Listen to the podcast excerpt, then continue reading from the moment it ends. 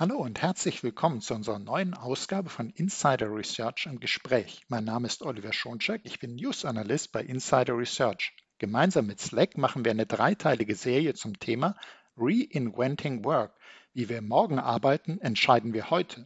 In diesem Teil geht es um die Sicherheit bei Remote und Hybrid Work. Wir alle kennen es aus eigener Erfahrung. Die Corona-Pandemie hat die Entwicklung hin zu Homeoffice und Remote Work verstärkt und beschleunigt. Laut einer Umfrage des Slack Future Forum wollen aber 72 Prozent der Beschäftigten nicht einfach ins klassische Büro zurückkehren, sondern eine Kombination aus Büro und Homeoffice haben, Hybrid Work genannt. Die Folgen davon sind vielschichtig. Schauen wir uns das jetzt genauer an. Was bedeuten denn Remote Work und Hybrid Work speziell für die Security? Darüber sprechen wir nun mit dem Slack-Partner Okta und zwar genau mit Sven Kniest. Er ist Regional Vice President Central and Eastern Europe bei Okta. Hallo, Herr Kniest. Jantek, ich freue mich hier zu sein. Ja, ich freue mich auch sehr, Sie im Podcast zu haben. Ähm, steigen wir gleich mal damit ein. Äh, Remote Work, Hybrid Work. Ich habe es kurz angesprochen. Äh, das ist etwas, was wir alle tagtäglich im Moment erleben und was wir eigentlich auch in Zukunft wohl gerne erleben wollen, gerade diese hybride Form. Was bedeutet das denn für die Security? Ja, ich glaube, eine der spannendsten Fragen, wo man sich die, die äh, sozusagen Frage auch stellt, warum haben wir das nicht früher schon gemacht? Weil es funktioniert ja erstaunlich gut. Und ich glaube, was wir, was wir äh, dort immer wieder in Diskussionen erleben, dass die Grundsatzfrage darum, ist das Ganze sicher? Können wir dem Ganzen vertrauen?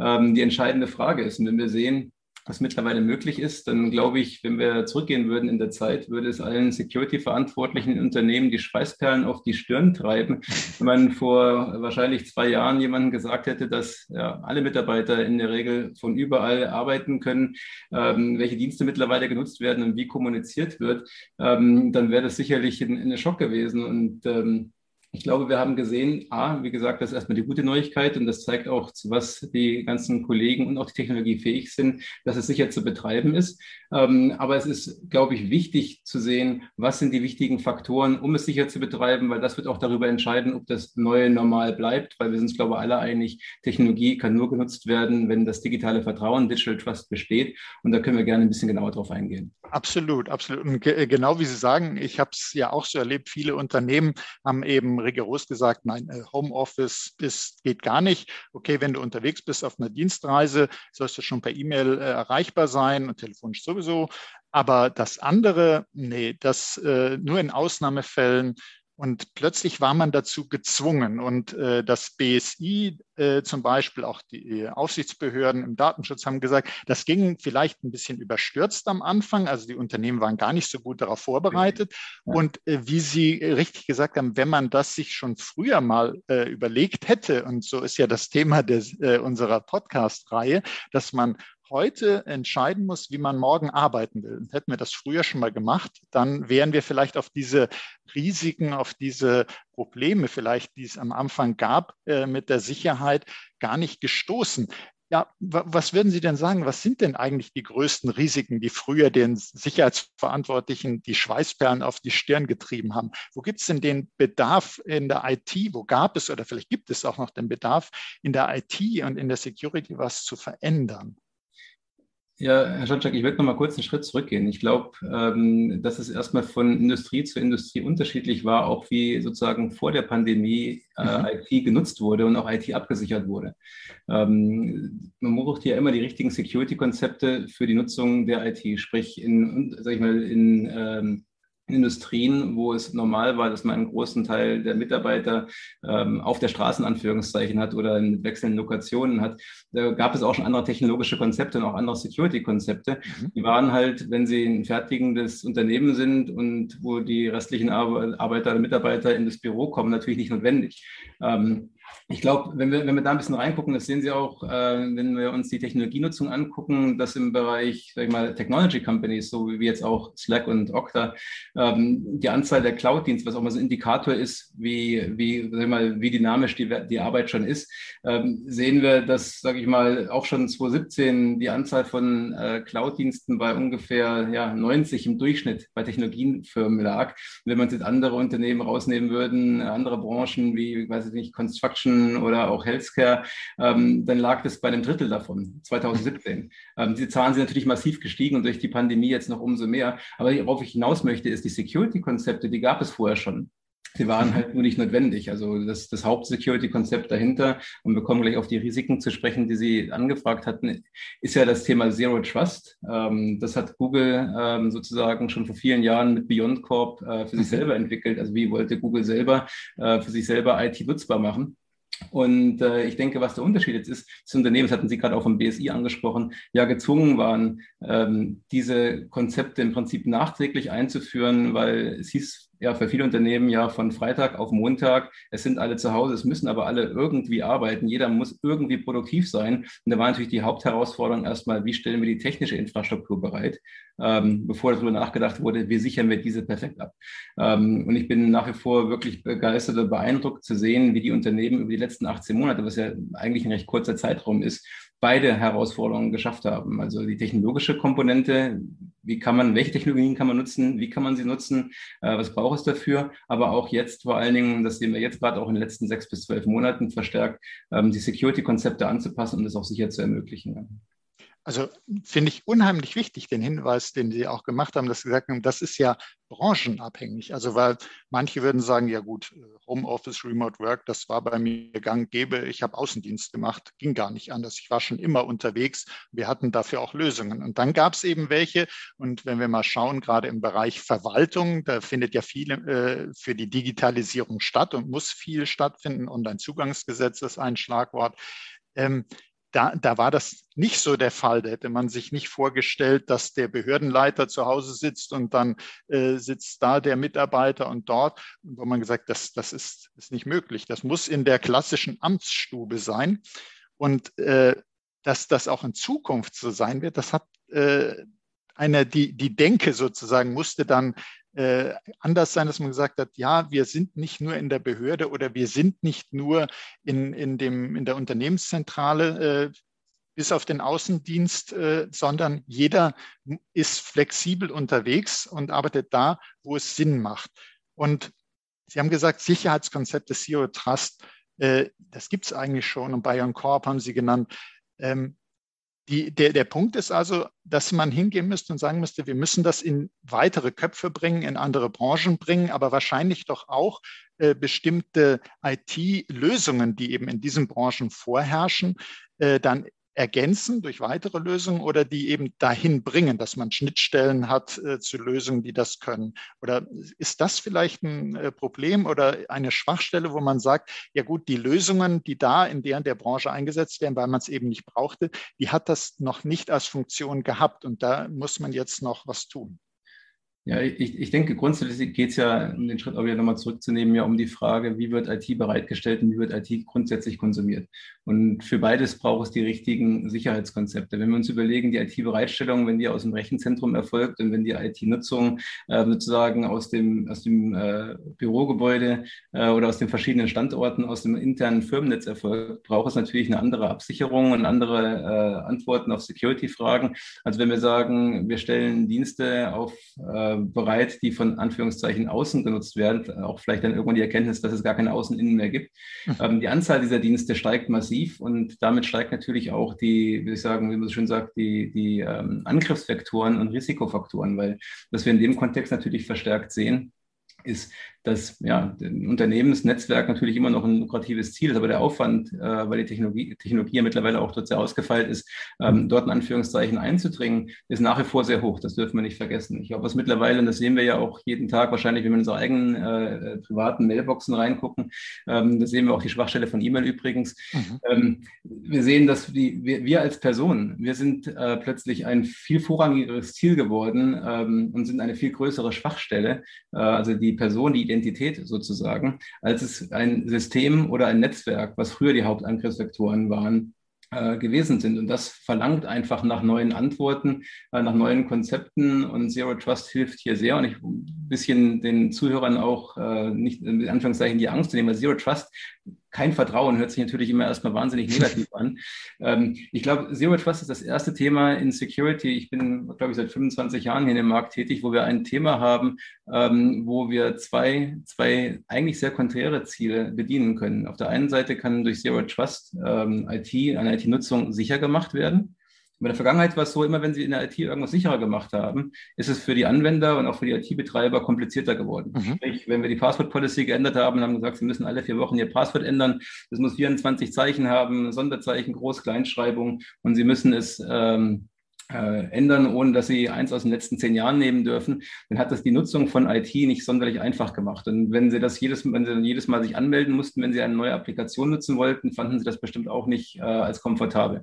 Zero Trust bietet aber die Möglichkeiten, ähm, ja, im Endbau sozusagen auch das Thema Passwordless, also passwordlos, IT nutzbar zu machen, da wo es möglich ist. Das heißt, was ich zeig, aufzeigen wollte, ist, dass Zero Trust nicht nur die Sicherheit erhöht, da können wir nachher kurz ein bisschen drauf eingehen, wie das funktioniert, mhm. ähm, sondern vor allen Dingen auch die äh, Produktivität, die Akzeptanz, die ähm, Anwenderzufriedenheit, ja, ganz wichtiges äh, Merkmal, massiv erhöht wird. Und das finde ich natürlich super spannend, dass wir es zum ersten Mal geschafft haben, beide Faktoren übereinander zu legen. Mehr Sicherheit und mehr Anwenderzufriedenheit hat es in der IT-Security vorher noch nicht gegeben, ja. Das ist auch ein äh, ganz wichtiger äh, Punkt, dass Sie das nochmal dargestellt haben, dass man, man hat dann die Vorstellung, äh, Zero Trust, das klingt tatsächlich so überhaupt kein Vertrauen. Ich sage, für mich eigentlich immer, es darf nicht dieses unbegründete Anfangsvertrauen geben, dass ich einfach sage, äh, ja, du bist äh, innerhalb des Netzwerkes alles gut, du bist außen alles schlecht, ähm, sondern dass man jeweils gucken muss, äh, wie, wie wird denn das Vertrauen begründet? Und äh, normal würde man sich jetzt vorstellen als Anwenderin, als Anwender sagen, ja, äh, da werden jetzt Sicherheitsmaßnahmen ja aufgestülpt, äh, die, die meine Arbeit erschweren, sondern es ist ja tatsächlich so, wenn das Vertrauen berechtigt ist, wenn man prüfen konnte, das Vertrauen darf äh, sein, ich darf den Zugang geben, dann ist es viel leichter als vorher, genau wie Sie sagen. Das ist eben diese Angst vielleicht, Zero Trust wäre unendlich kompliziert einzuführen und würde alles erschweren. Das ist unbegründet. Das und ist das, ja. da möchte ich, also das möchte ich auch nochmal wirklich unterstreichen. Danke, dass Sie es nochmal so herausstellen. Das ist wirklich unbegründet. Gerade für Anwender ist es, glaube ich, ein, ein, ein, ein, ein Gewinn an Lebensqualität. Ich hatte vorhin darauf referenziert, dass die Anzahl an Diensten, die jeder für sich jeden Tag nutzt, um produktiv zu arbeiten, ähm, ja immer größer wird. Ähm, in der Branche, wie gesagt, sind wir mittlerweile bei weit über 100 Diensten, die Unternehmen nutzen für ihre Mitarbeiter. Wenn Sie sich vorstellen würden, Sie müssten sich an jedem Dienst äh, anmelden, ähm, dann ist es sicherlich eine große Bürde. Äh, Passwörter merken, allein der Vorgang des Anmeldens, man vertippt sich, dann geht es nur auf dem einen Gerät, auf dem anderen Gerät geht es nicht. Ähm, wir kennen alle die Einschränkungen und ich glaube, das nochmal herauszustellen, dass wir hier eine Möglichkeit haben, die das beides ermöglicht, produktives Arbeiten ähm, mit, den, mit den Tools, die man für Produktivität braucht, wie Slack, ähm, dann aber auch Sicherheit herzustellen, dass sich die, die es betreiben, auch keine Sorgen darüber machen müssen, ob das Unternehmensrisiko, das Sicherheitsrisiko durch die Nutzung erhöht wurde. Ähm, das ist elementar wichtig. Ja. Wenn wir jetzt nochmal auf die Situation gucken, Remote Work oder in Zukunft die Mischform, auf jeden Fall, man arbeitet auch dezentral. Jetzt will ich einerseits eine sichere Kommunikation haben. Und da hatten Sie ja, vielleicht können Sie das uns auch nochmal äh, kurz gleich kurz, äh, darstellen, gesagt, äh, Schwachstellen von E-Mail, also sichere Kommunikation. Ich muss die Inhalte schützen, dass da kein Dritter unbefugt zugreifen darf. Und dann brauche ich aber noch die zweite Facette. Ich muss, gerade wenn die Leute von überall aus äh, plötzlich zugreifen können, sicher sein, dass derjenige, diejenige äh, mit dem Zugriff auch die Person ist, die äh, vorgegeben wird, also dass die digitale Identität echt ist. Und da leben wir ja und auch gerade jetzt in diesen Zeiten noch gerade die Beschäftigten Homeoffices, dass es da massive Angriffe mit gefälschten Identitäten gibt. Vielleicht können Sie uns da auch noch mal auf den Stand bringen. Ja, ich glaube, das, das, das, das, bin ich bei Ihnen. Ich glaube, das Thema gefälschte Identitäten ist eins. Ich glaube, es sind eher die Identitäten, die übernommen wurden. Also wenn man sich früher überlegt hat, wenn äh, jemand, wenn äh, sozusagen in ein Unternehmensnetz, äh, Unternehmensgelände reingelaufen ist, weil er die entsprechende äh, Kleidung ähm, anhatte, die alle Mitarbeiter oder ähm, sozusagen anziehen. Dann hätte man ihn nicht als extern oder als, als äh, potenzielle Bedrohung erkannt, weil er einfach die richtige, die richtige Uniform sozusagen angehabt hat. Ähnlich ist es ja hier in dem Szenario auch. Ich glaube, die große Gefahr geht, deswegen hatte ich vorhin gesagt, die, wir als Anwender sind mittlerweile die Hauptangriffsvektoren, ähm, geht es darum, äh, die Identitäten insofern abzusichern, dass man auch als Unternehmen sicherstellen kann, dass die Person oder die Entität, die auf einen, einen Dienst zugreift, auch die ist, die sie sein sollte. Und ähm, die große Gefahr besteht in der Tat darin, dass man äh, sozusagen die Kontrolle äh, über seinen eigenen Account verliert. Und das sind ja auch viele Beispiele in der letzten Zeit durch die Presse gegangen, welche, welche Möglichkeiten dort bestehen und welche Schadenspotenziale da sind. Es ist erschreckend übrigens zu sehen, wenn Sie sich die Webseiten angucken, für wie wenig Geld und äh, für welche kurzer Zeit sozusagen äh, Passwörter für entsprechende E-Mail-Accounts sozusagen zu, ähm, zu kapern sind. Ähm, das hat den, den, den glaube ich, die Notwendigkeit aufgezeigt, das sehen wir auch im Privaten, dass diese Multifaktor-Authentifizierung, also dass man noch einen weiteren Schritt braucht, als nur ein Passwort zu haben, ähm, glaube ich, die aller, allerwichtigste ähm, Antwort auf diese, auf die Situation ist, auch im Privaten übrigens. Also ich bin, ähm, wenn Sie Kinder haben, kennen Sie das vielleicht, nutzen mittlerweile ja auch sehr viele Dienste, da wo dann gefragt wird, äh, möchtest du Multifaktor nutzen? Dann äh, meine Kinder haben dann erstmal gesagt, das stört mich, das schalte ich aus. Man musste dort auch erstmal erklären, was ist der Hintergrund äh, davon und warum ist das wichtig. Ähm, wenn man das einmal verstanden hat, glaube ich, ist es für uns auch das auch, gehört es auch zum New Normal, dass wir es auch als Eigenschutz empfinden, als Sicherheit empfinden, uns sozusagen nochmal abzusichern, wenn wir uns anmelden. Ja. Mhm. Also äh, die, Sie haben ja gesagt, die einzelne Person ist auf einmal das Angriffsziel, die äh, ja. einzelne digitale Identität und man muss auch Überzeugungsarbeit vielleicht leisten, dass man sagt, das hat seinen Sinn mit dieser äh, Multifaktor-Authentifizierung. Ähm, es geht also bei Sicherheit, Remote Work, Hybrid Work um die Sicherheitskultur auch. Also, dass man einfach okay. versteht, warum mache ich das denn? Dass man nicht sagt, das belastet mich, äh, sondern das hat diesen Mehrwert und es geht gar nicht ohne. Aber ist es nicht so, dass die Technik, und da haben Sie eben auch schon sehr schön mit Zero Trust äh, das beschrieben, dass die Technik auch dabei hilft, es uns also gar nicht so schwer macht, uns zu überzeugen davon, sondern diese Sicherheitskultur unterstützt. Weil das ist ja eine Sache, wenn ich sagen würde, ähm, du bist jetzt äh, draußen unterwegs, jetzt brauchst du drei oder vier Sicherheitsfaktoren und das wird immer komplizierter. Oder ob ich sage, ich mache das jetzt so intelligent, die Kontrolle äh, der digitalen Identität, die Absicherung der Kommunikation, so intelligent, dass es für dich komfortabel ist. Und äh, dadurch kann ich natürlich eine Sicherheitskultur viel leichter durchsetzen und etablieren, als wenn ich äh, riesige technische Bürden auferlege. Ja, Jean-Jacques, äh, wunderbar. Ich meine, das war das, was ich vorhin aufzeigen wollte. Äh,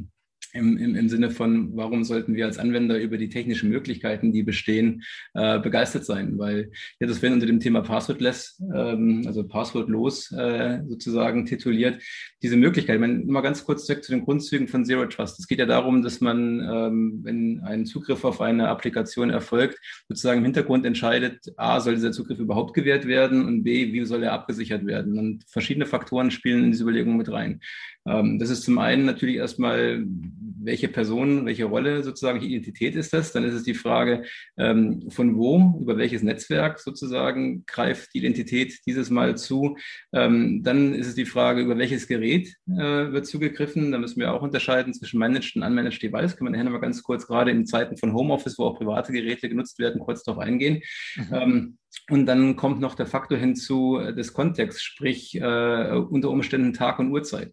Ähm, das sind Faktoren, die sehr schnell bewertet werden, woraus dann entschieden wird, ähm, brauchen wir eine Anmeldung? Wenn ja, ist es dann sozusagen der Fingerabdruck? Reicht das nicht aus? Müssen wir vielleicht auch nochmal ähm, sozusagen ein One-Time-Passwort generieren? Da haben die Unternehmen je nach Applikation, es entscheidet ja auch, welcher Dienst darauf wird zugegriffen, ähm, eigene Regeln und die haben Sie angesprochen, über adaptives Verhalten wird dann sehr schnell entschieden, was ist dem Anwender, was, was muss er machen, um sich anzumelden mit dem Ziel, das äh, vom Aufwand her möglichst gering zu halten.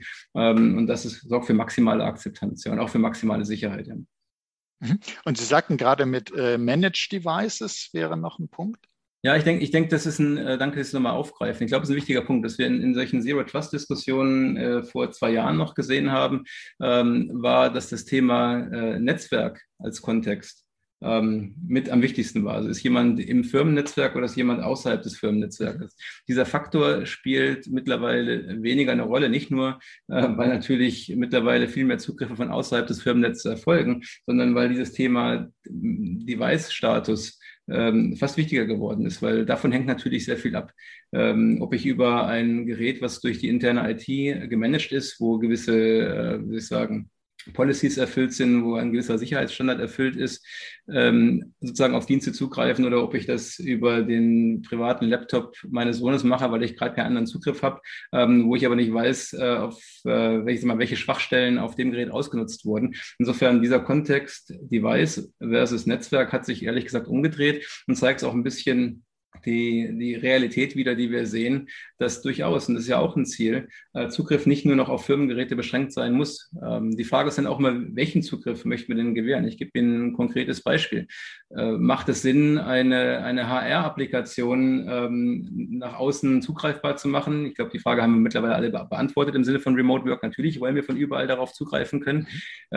Die Frage ist auch, was greifen wir zu und welch, oder in der Applikation, was machen wir konkret? Möchte ich einen Urlaubsantrag dort eintragen? Würde ich das persönlich als unkritisch sehen? Würde ich als Manager vielleicht die, die Gehaltsübersicht meiner Mitarbeiter abrufen wollen? Das ist eine andere Art. Und da sehen Sie schon, wie, wie das ganze Thema sich weiterentwickelt. Äh, wir nennen das attributbasierte Access Control. Also da geht es wirklich innerhalb der Applikation darum, nachdem ich weiß, wer greift zu, mit welcher Rolle, über welches Netzwerk und vor allem welchem Gerät, was darf er dann in der Applikation überhaupt. Das heißt, diese Schwarz-Weiß-Diskussion ähm, wird durchaus etwas aufgefächert und gibt dann auch nochmal ganz andere Möglichkeiten, dann sage ich mal, eine Abwägung zu treffen zwischen Produktivität, das heißt, was wollen wir ermöglichen, ähm, und Security. Einfach nur ein bisschen Ausblick zu geben, dass ähm, das Thema adaptiv äh, noch viel weiter geht als nur die Frage, mit welchem Faktor authentifizieren wir uns. Ja. Und ich glaube, das zeigt auch sehr schön, wie sehr uns äh, die richtige Technologie dabei helfen kann, weil äh, wenn man, wenn man sich überlegt, ich muss nicht nur sagen, wer darf wann, wo, auf welche Applikation zugreifen, sondern muss ich noch sagen, was kann ich denn damit machen? Darf ich einen Urlaubsantrag äh, machen, darf ich auf Gehaltslisten zugreifen. Und wenn man sich vorstellen würde, das müsste man alles äh, haarklein sich überlegen und selber irgendwie abbilden, dann würde man tatsächlich auf ein riesiges, komplexes Problem stoßen. Aber wenn die richtige Technologie im Einsatz ist, die eben das ermöglicht, das unterstützt, hier auch vielleicht Vorschläge macht, äh, schon Templates drin hat, äh, die ich noch anpassen kann an meine Bedingungen, dann kann ich sowas natürlich auch viel schneller umsetzen und damit den Komfort, die Zugriffe erleichtern auf das, was erlaubt ist und muss keine unnötige Security, keine unnötigen belastenden Faktoren abfragen. Und da sieht man wieder, wie das der Sicherheitskultur und der Sicherheit an sich hilft. Aber ich hätte noch die Frage auch an Sie. Ähm, Sie haben ja gesagt, das Thema Remote Work, das je nach Branche, das ist ja eigentlich schon lange da. Es gab auch schon lange die Technologien und ich gehe nun schwer auch davon aus, ähm, nicht nur, dass Sie selber ja schon so lange unterwegs sind damit, ähm, die ein Unternehmen äh, wie, wie Okta, wie Slack, Sie haben sich ja auch schon viel früher vor der Pandemie damit beschäftigt. Vielleicht könnten Sie da auch uns noch erzählen, was Sie da verbindet miteinander. Ja, ein, ein Punkt, den ich nochmal, den ich nochmal herausstellen möchte, bevor ich auf, auf die, die Überlegungen vor der Pandemie nochmal eingehe, ist, weil die Pandemie ist nun mal trotzdem einfach ein Beschleuniger gewesen. Wir hatten es vorhin mhm. angesprochen, alle mussten sich sehr schnell umstellen, Anführungszeichen. Und das bleibt deswegen, ähm, sage ich mal, das New Normal, das wurde ja auch schon vor der Pandemie gesagt, Software is eating the world, also jedes Unternehmen ist mittlerweile auch ein Technologieunternehmen. Ähm, gerade durch die Pandemie sind wir ja als Unternehmen alle ähm, ja, wirtschaftlich auch aufgefordert, ähm, ja, zu wachsen, äh, aus der Krise herauszukommen. Und das erfordert Innovation, das erfordert Geschwindigkeit. Und diese, diese Geschwindigkeit wird natürlich in vielen Bereichen auch durch digitale Innovation, digitale Transformation, über die wir ja vorher auch schon gesprochen hatten, natürlich massiv getrieben. Jeder Branche, egal ob sie in der IT sind, ob sie im Bereich Banken sind, da haben wir die Fintechs, ähm, suchen sich jede Branche raus. Es gibt immer Unternehmen, die über die digitalen Wege sich neue Geschäftsmodelle äh, äh, erschließen.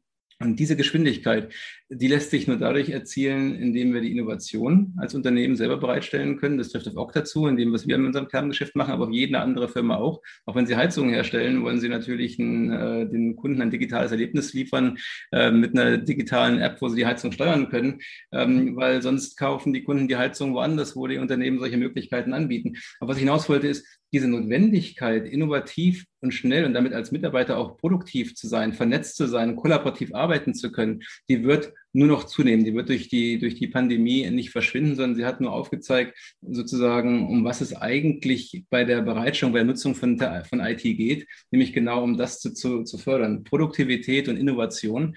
Ähm, und ähm, deswegen auf Ihren Punkt zurückzukommen, glaube ich, sind wir hier ähm, in einem Weg, der, der, den wir nicht mehr verlassen werden. Ähm, und wenn wir schauen, wir hatten es angesprochen, was wussten wir, wie waren wir vor der Pandemie aufgestellt? Ähm, da waren natürlich die IT-Themen und die IT-Firmen schon einen Schritt weiter, weil wir anders gearbeitet haben. Wir als, als Anbieter selber äh, treiben jeden Tag, jede Woche Innovation voran. Ähm, insofern kennen wir dieses neue, neue Normal schon und mit Slack, Box und Zoom haben wir dieses Future of Work Alliance auch schon vor, vor äh, über zwei Jahren gegründet, also bevor es die Pandemie gab, weil wir mhm. aufzeigen wollten, was heißt denn Future of Work? Und wenn wir ein bisschen in den Technologiestack reingucken, möchte ich auch nochmal ganz klar die Fahne ähm, schwenken für Best of Breed. Das heißt, jeder sollte die Tools nutzen, die für den Zweck ähm, die besten Ergebnisse ermöglichen. Und jeder, der Best of Breed Software kennt, weiß, dass diese Lösungen einfach den besten Nutzen für den jeweilige Aufgabe bereitstellen, weil die Firmen nichts anderes machen, als Tag und Nacht über diese Applikation nachzudenken. Slack ist ein hervorragendes Beispiel dafür. Ähm, und die andere Fahne, die ich wenn, äh, äh, schwenken möchte, ist für die Nutzung von, von, von Cloud. Jede Firma mittlerweile hat mehr oder weniger, ja Gott sei Dank, auch eine Cloud-First-Strategie. Ich habe über die Nutzung von SaaS-Applikationen gesprochen. Und das ist ein Punkt, den ich auch nochmal ganz bewusst aufgreifen möchte. Cloud und SaaS-Dienste werden ja immer in dem Kontext diskutiert, ist das Ganze sicher? Sollen wir das überhaupt machen? Ähm, ich würde das Ganze auch durchaus andersrum äh, betrachten. Was ist denn die Alternative? Ähm, wer, wer, betreibt einen, einen Kollaborationsdienst wie Slack noch selber in einem Rechenzentrum oder eine Videoconferencing-Plattform? Äh, nicht nur, weil er die, die Ressourcen und Möglichkeiten nicht hat, um das performant zu machen, sondern auch, um gar nicht die Möglichkeiten da sind, so eine Plattform abzusichern. Hier sind wir bei dem Thema Sicherheit wieder. Und ich mhm. glaube, das ist auch ein Hauptgrund, warum die, die Nutzung von Cloud-Diensten so stark zunimmt, weil die Ressourcen, die Kompetenzen in den Unternehmen gar nicht mehr vorgehalten werden können um solche Technologien den Mitarbeitern sicher bereitzustellen. Und das ist der Grund, warum es die Firmen äh, Slackbox, Okta, ähm, Zoom gibt und warum ich auch glaube, dass mit der Nutzung und der Bereitstellung dieser Dienste die Sicherheit effektiv erhöht wird und nicht ein Fragezeichen dahinter stehen sollte, ob das Ganze sicher ist. Ja. Absolut. Und es geht ja auch wirklich darum, unnötige Ängste zu nehmen. Umfragen zeigen ja inzwischen, dass tatsächlich die Bedenken bei der Cloud gehen deutlich zurück. Und, äh, und stattdessen ist es so, dass man Cloud macht, um mehr Sicherheit zu gewinnen. Okay. Also diese Einsicht, die kommt mehr und mehr. Und vielleicht zum Schluss, dass wir auch da nochmal die Angst nehmen. Die Angst davor, unsere Beschäftigten sind draußen, die sind unterwegs. Äh, wir können von der Security-Abteilung ja gar nicht direkt helfen, die ist in der Ferne. Es ist doch so, dass man sagen kann, die äh, Security, wenn wir an Zero Trust denken, ähm, hat ja viele Möglichkeiten zu automatisieren, macht äh, die Zugriffskontrolle adaptiv und äh, vielleicht das Onboarding. Äh, ich kann auch neue Dienste vielleicht automatisiert mir dann zuordnen lassen, wenn die Berechtigung, wenn das so für meine Aufgabe vorgesehen ist. Also die Mitarbeiterinnen und Mitarbeiter draußen sind nicht allein, da muss man keine Angst haben. Absolut. Und äh, es sind ja zwei Sachen, die Sie angesprochen, die Konzepte, die Kompetenzen, aber vor allen Dingen halt auch Technologien. Wenn wir sehen, was technologisch möglich ist, ähm, ist das eigentlich der Hauptgrund, warum dieses digitale Vertrauen mittlerweile gerechtfertigt ist, weil wir in ganz anderen Art und Weisen Sicherheit gewährleisten können und auch adaptiv, automatisch ähm, für Sicherheit sozusagen sorgen können. Wenn wir uns jetzt einfach mal den Kontrast von früher zu heute vornehmen, am Beispiel von Slack. Ich denke, Slack ist eine hervorragende Plattform, ähm, nicht nur für die Anführungszeichen interne Kommunikation, sondern ja auch mit anderen Slack-Nutzern über Unternehmensgrenzen hinweg zu kommunizieren. Und es ist elementar wichtig für beide Seiten, dass man äh, weiß sozusagen, dass beide Seiten sicher auf diesen Dienst zugreifen können ähm, und dass die Informationen sozusagen nur zwischen den Parteien fließen. Das sind alles große Gewinne im Sinne von von äh, Kollaboration, ähm, aber auch von Sicherheit im Vergleich zu früher, wo einfach E-Mails rumgeschuckt wurden, die ähm, sozusagen auch an andere Parteien weitergeleitet werden konnten oder wo man auch vielleicht gar nicht sicher war, ob nicht das Postfach desjenigen, der es empfängt, kompromittiert war. Also auch gerade mit dem Kontext Okta Slack auch ein hervorragendes Beispiel, wie wir diese Ziele Produktivität, Innovation und Sicherheit ähm, äh, sozusagen auf ein neues Niveau heben können was äh, einfach auch Spaß macht, das im, im, täglichen Einsatz bei unseren Kunden zu sehen und in dem Fall hier bei Okta äh, auch selber zu nutzen, ja. Ja, super. Also Herr Knies, ich könnte noch ganz lange mit Ihnen sprechen. Das Thema ist absolut wichtig. Es wird auch äh, uns in Zukunft immer weiter begleiten. Äh, das ist gut so. Wir alle wollen ja eigentlich das Szenario der Hybrid Work haben. Wir haben die Vorteile spätestens jetzt kennengelernt. Und äh, wenn dann noch die Sicherheit stimmt, und zwar so gemacht werden kann, dass, äh, dass es komfortabel und sicher ist, dann äh, sind wir da auf einem super Weg. Und deshalb ganz herzlichen Dank, Herr Knies, für Ihre spannenden Insights, die Sie uns gegeben haben. Und wir werden auch natürlich zu dem Podcast äh, Show Notes bringen, wo man das eine oder andere nochmal vertiefen, sich anschauen kann. Und herzlichen Dank für Ihr Interesse, liebe Hörerinnen und Hörer. Bald geht es weiter mit der Serie Reinventing Work. Wie wir morgen arbeiten, entscheiden wir heute die wir gemeinsam mit Slack präsentieren. Und seien Sie auch das nächste Mal dabei, wenn es heißt Insider Research im Gespräch. Wenn es Ihnen gefallen hat, abonnieren Sie doch unseren Podcast. Sie finden uns auf allen führenden Podcast-Plattformen. Und das war Oliver Schoncheck von Insider Research im Gespräch mit Sven Kniest von Okta. Herzlichen Dank, Herr Kniest. Herr Schoncheck, vielen Dank. Hat sehr viel Spaß gemacht.